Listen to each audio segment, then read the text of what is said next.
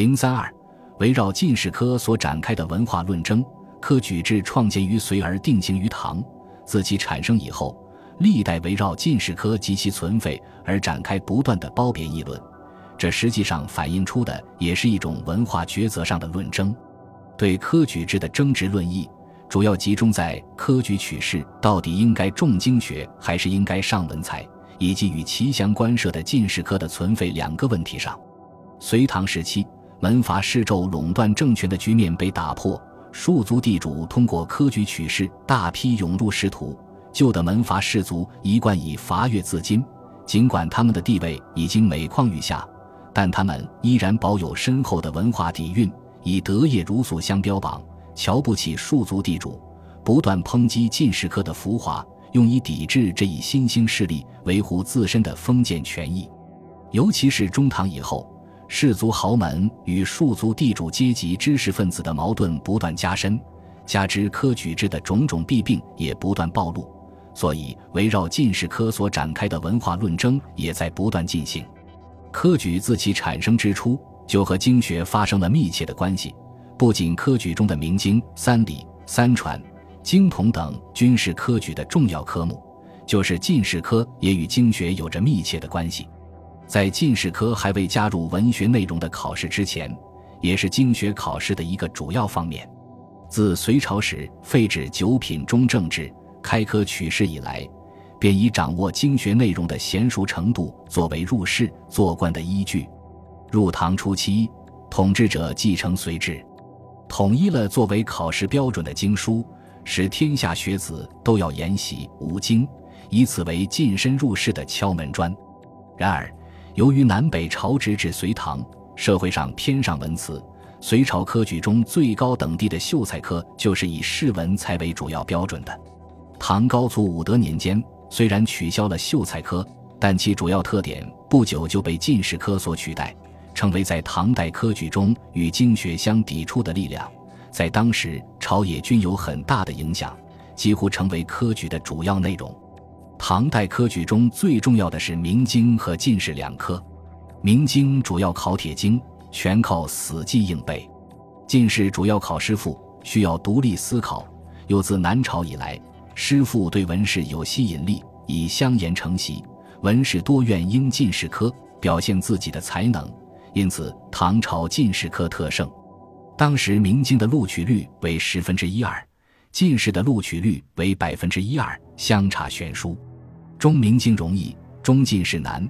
唐人有三十老明经，五十少进士之说，可见朝野都重进士而轻明经。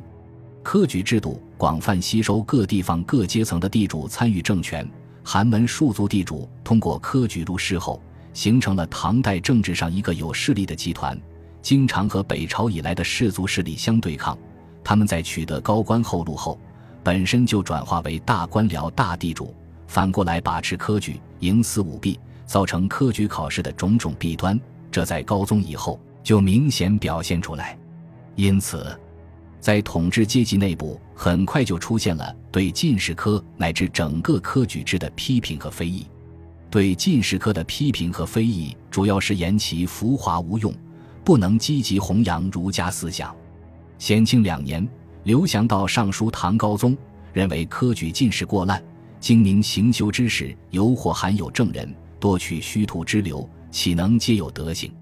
儒家经学之不兴，学风之败坏，完全在于讲进之道未周。上元元年，刘繇又向高宗上书，批评了礼部在选人问题上存在着重才不重德的现象，认为科举是国家考孝秀之门，应以德行为本，才艺为末。武则天天寿三年。薛仙光有上书指责进士科皆以扶虚为贵。开元二十五年正月，唐玄宗在重定明经进士试法诏中，亦对进士及明经考试提出批评。他说：“近日以来，进士以声韵为学，多昧古今；明经以铁诵为功，罕穷旨趣，安得为敦本副本，精明行修？以此登科，非选是取贤之道也。”因此，提出对明经。进士科考试的一些改革内容。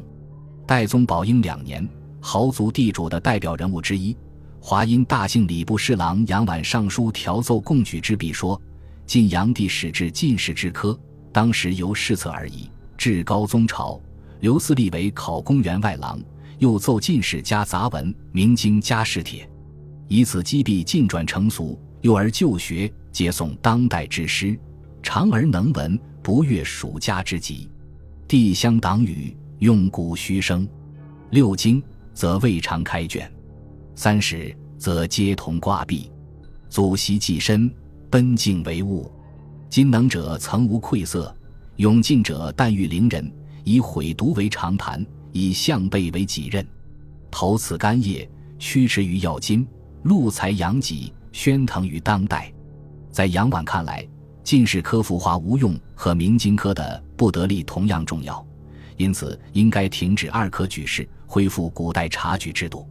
杨婉上书后，贾至也上，依杨婉调奏贡举书，支持杨婉改革科举、振兴经学的主张。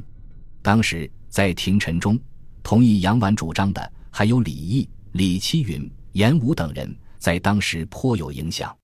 到牛李党争时期，李德裕强调儒家经学，而牛僧孺则注重文辞诗赋，经术与词赋之争便显得更为突出。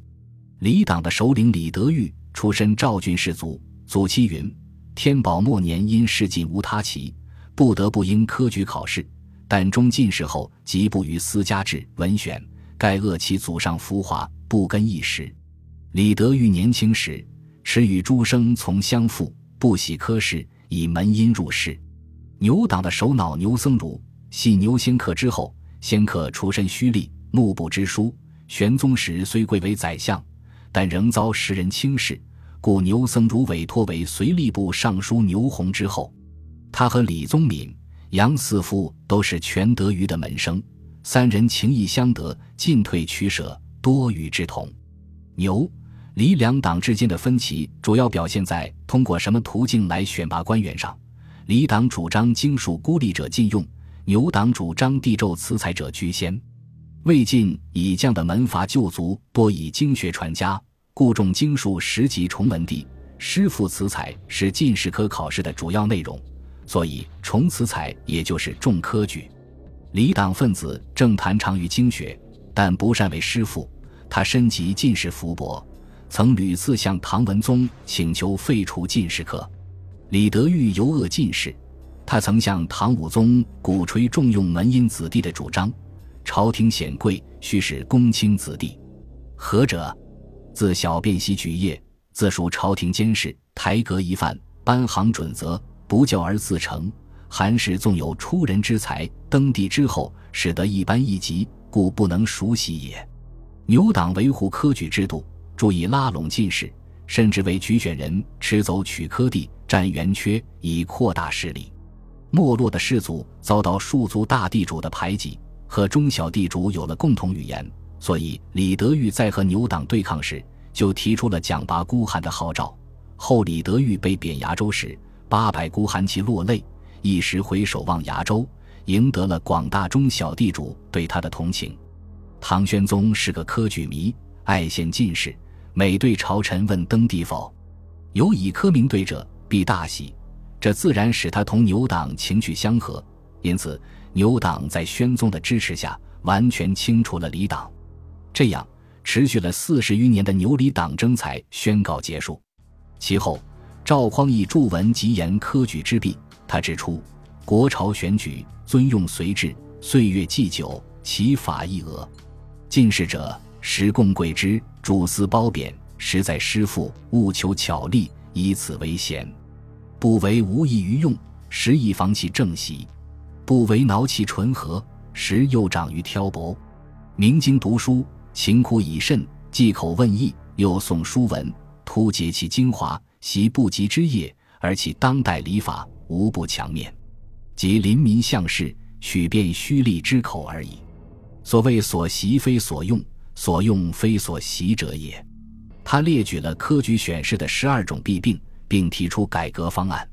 所论朴实，切中时弊。不像杨婉、李德裕等人主张取消明经进士，而是主张在实用、通博、达官上下功夫。明经要努力辨虚为实，有资于政；进士则要通经明史，为文要有资于用者，不重诗赋等浮华之文。除此之外，唐代文人学者及政府要员论科举之事的还有不少，如肃宗至德年间有刘志的《选举论》，代宗朝有沈济记的《辞科论并序》和《选举论》，德宗朝有刘勉的《与权势郎书》，专论科举明经之弊及改革之法。唐文宗大和年间，曾多次就科举廷试诗赋的问题进行争论，或停或复，或改诗议论。唐武宗时是进士，则强调淡具实才，并多次对中举进士进行复试。这类对科举制度的争执论议，中唐一代不绝如缕。